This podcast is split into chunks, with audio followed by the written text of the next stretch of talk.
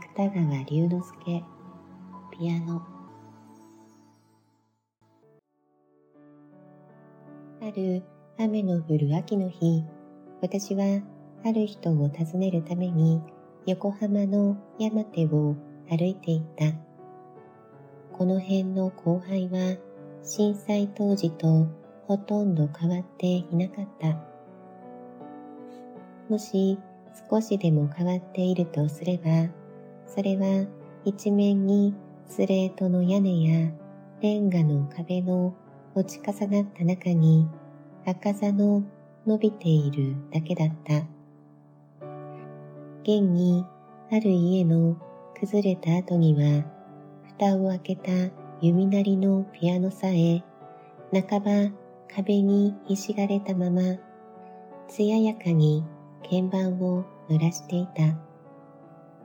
のみならず、大小様々の不本も、かすかに色づいた赤さの中に、桃色、水色、薄黄色などの横文字の表紙を濡らしていた。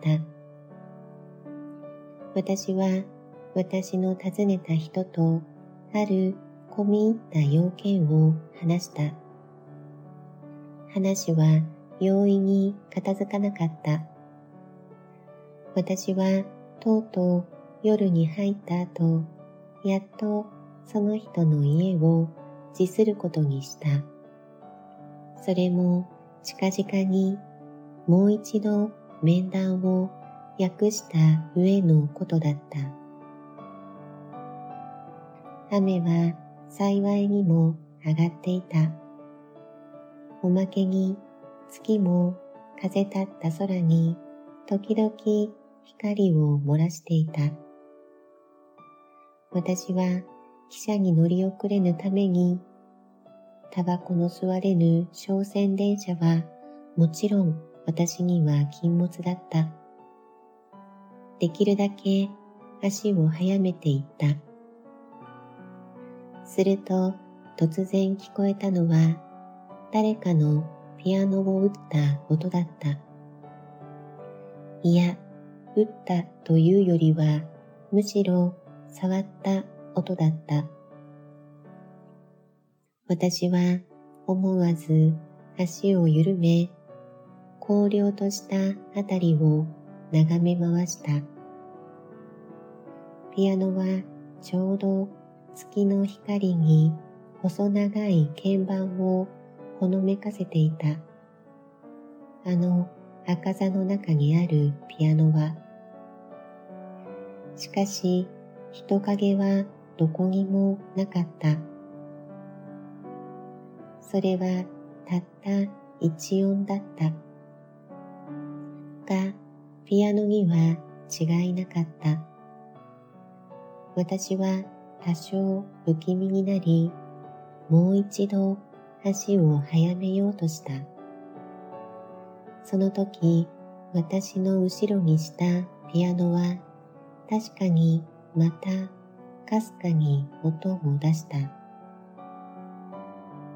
私はもちろん振り返らずにさっさと足を速め続けた。湿気をはらんだ一陣の風の私を送るのを感じながら、私はこのピアノの音に超自然の解釈を加えるにはあまりにリアリストに違いなかった。なるほど、人影は見えなかったにしろ、あの崩れた壁のあたりに猫でも潜んでいたかもしれない。もし猫ではなかったとすれば、私はまだその他にもイタチだの、ヒキガエルだのを数えていた。けれどもとにかく人手を狩らずにピアノの鳴ったのは不思議だった。5日ばかり経った後、私は同じ要件のために同じ山手を通りかかった。ピアノは相変わらずひっそりと赤座の中にうずくまっていた。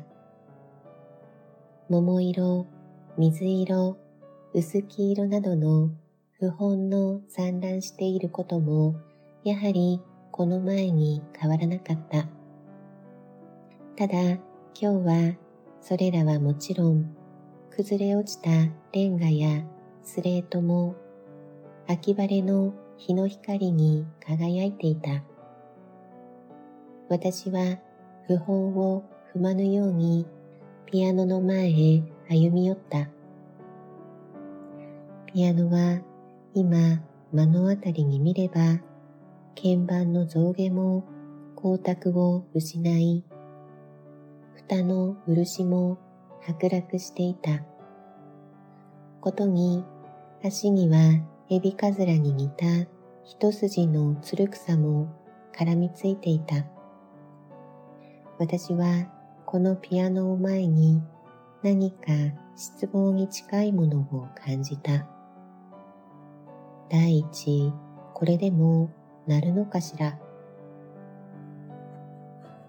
私はこう独り語を言った。するとピアノはその拍子にたちまちかすかに音を発した。それはほとんど私の疑惑を叱ったかと思うくらいだった。しかし私は驚かなかった。のみならず微笑の浮かんだのを感じた。ピアノは今も日の光にしらじらと鍵盤を広げていた。が、そこにはいつの間にか落ち栗が一つ転がっていた。私は往来へ引き返した後、もう一度この廃墟を振り返った。やっと気のついた栗の木は、スレートの屋根に押されたまま、斜めにピアノを覆っていた。けれども、それはどちらでもよかった。私はただ、赤座の中の弓なりのピアノに目を注いだ。あの去年の震災以来、誰も知らぬ音を保っていたピアノに。